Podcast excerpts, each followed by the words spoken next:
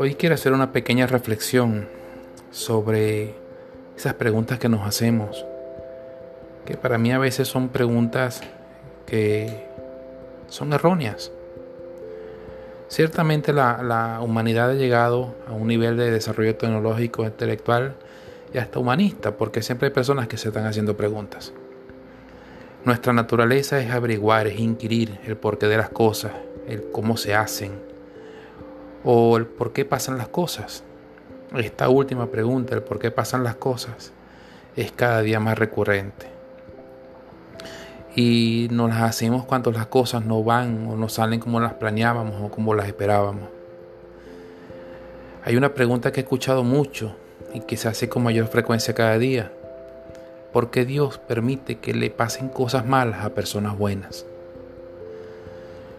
Y para mí sería una apreciación errónea pensar que Dios se regocija en castigar o hacer que la humanidad pase por circunstancias que le causen dolor, angustia, miedo. Debemos comprender que Dios creó el universo, que creó la tierra y los animales, y finalmente creó al hombre para que su existencia fuera en, total tranquilidad, disfrutando de su protección y su cuidado. Ese era el propósito original de la creación, vivir en tranquilidad y ofrecer alabanzas al Creador. Pero ¿qué pasó? ¿Por qué le pasan cosas malas a las buenas personas? Cuando el hombre por desobediencia comió del árbol que tenía prohibido comer, la naturaleza cambió. Este cambio dejó secuelas que hoy estamos viviendo. No porque Dios lo estableció así, sino porque el hombre debe sufrir las consecuencias de sus actos.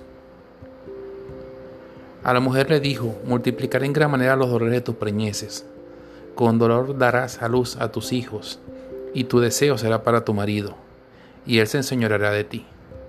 Y al hombre dijo, por cuanto obedeciste a la voz de tu mujer, y comiste del árbol que te mandé diciendo, no comerás de él, maldita será la tierra por tu causa con dolor comerás de ella todos los días de tu vida.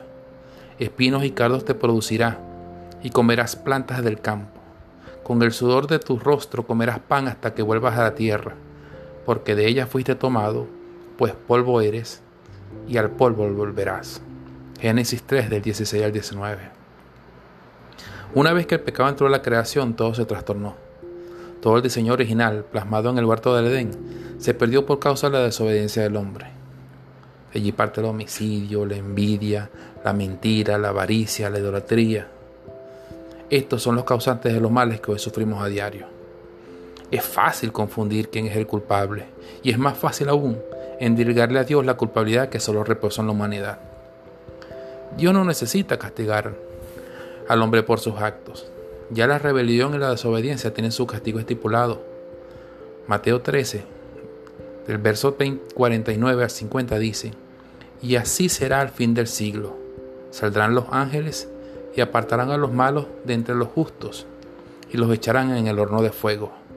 Allí será el lloro y el crujir de dientes.